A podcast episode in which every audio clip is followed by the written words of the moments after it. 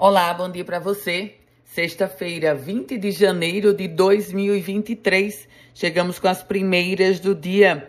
A Justiça Federal determinou o bloqueio de 26 milhões de reais por suspeita de irregularidades na Universidade Federal do Rio Grande do Norte. Esse é um dos desdobramentos da Operação Faraó, deflagrada pelo Ministério Público Federal com apoio da Controladoria Geral da União e da Polícia Federal.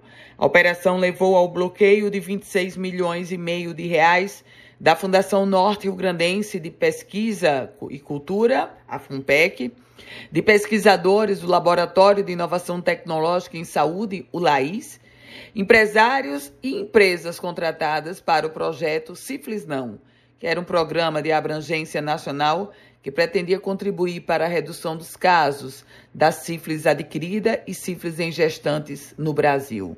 Foram cumpridos 20 mandados de busca e apreensão em Natal, São Paulo, Brasília e Balneário Camboriú, lá em Santa Catarina.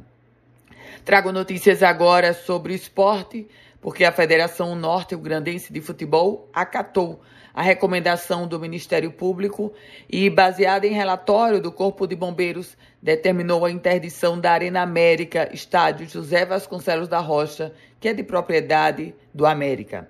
A praça esportiva está vetada para receber em todas jogos em todas as competições oficiais da federação até a reavaliação do Corpo de Bombeiros. Política.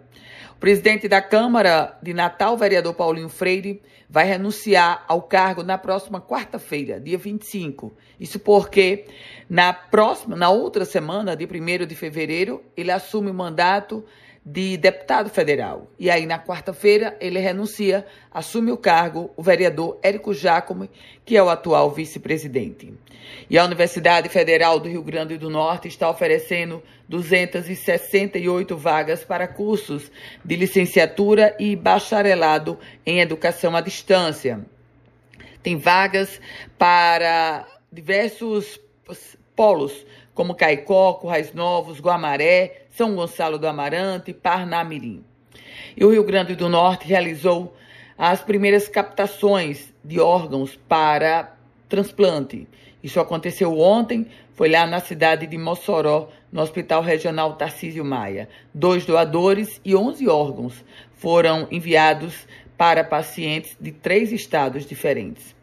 O governo do estado decidiu romper suspender mais uma vez o contrato alvo de investigação, o contrato com a Casa da Ribeira. Com as primeiras notícias do dia, Ana Ruth Dantas. Um produtivo dia para você, uma feliz sexta-feira, grande final de semana. Quer compartilhar esse boletim? Fique à vontade. Quer começar a receber? Manda uma mensagem para o meu WhatsApp. É o 987168787.